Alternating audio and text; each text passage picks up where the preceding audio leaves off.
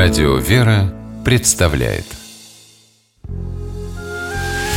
Семейные истории Стутте Ларсен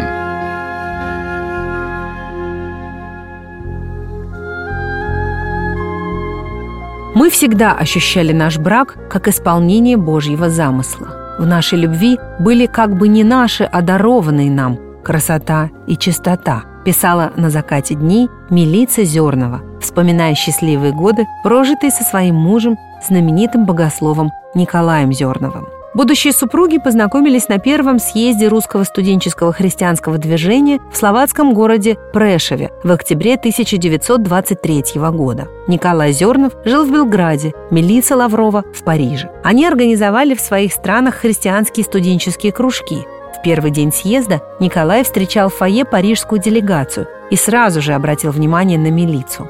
Его поразило ее яркое, очень русское лицо с большими лучистыми глазами.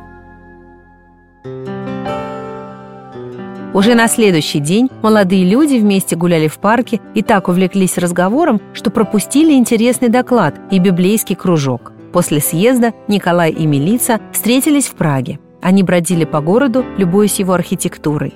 «Нам было хорошо вдвоем. Мы радовались, что узнали друг друга и стали друзьями», вспоминал Николай Зернов. В 1925 году Николай окончил богословский факультет Белградского университета и переехал в Париж, чтобы читать лекции в Свято-Сергиевском институте. Теперь молодые люди могли видеться часто. В октябре 26 года члены парижских христианских кружков собрались на однодневную конференцию в пригороде французской столицы. Протоиерей Сергий Булгаков отслужил литургию на лоне природы, потом были доклады. После конференции, когда все студенты отправились к железнодорожной станции, Николай и Милица шли вместе, держась за руки. Именно тогда они признались друг другу в своих чувствах. Спустя год, 14 октября, молодые люди обвенчались в храме Сергия Радонежского в Париже.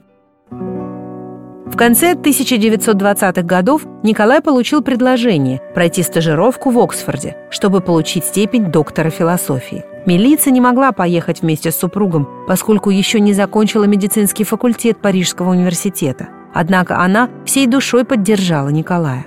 «Мне будет тяжело от тебя вдалеке, но от такого предложения нельзя отказываться», — говорила милиция. В 1932 году супруги одновременно защитили диссертации, и вскоре милиция смогла присоединиться к Николаю в Англии. Супруги поселились в Лондоне.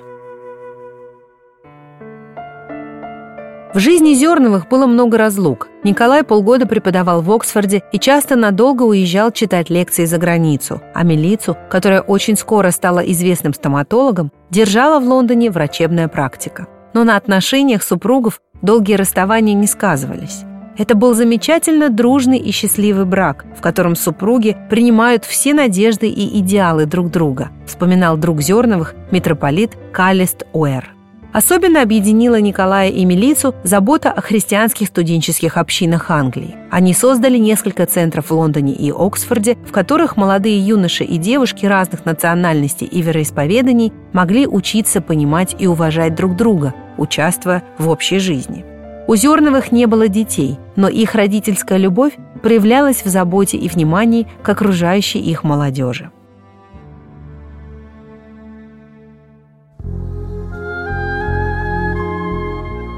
Супруги прожили вместе больше 50 лет.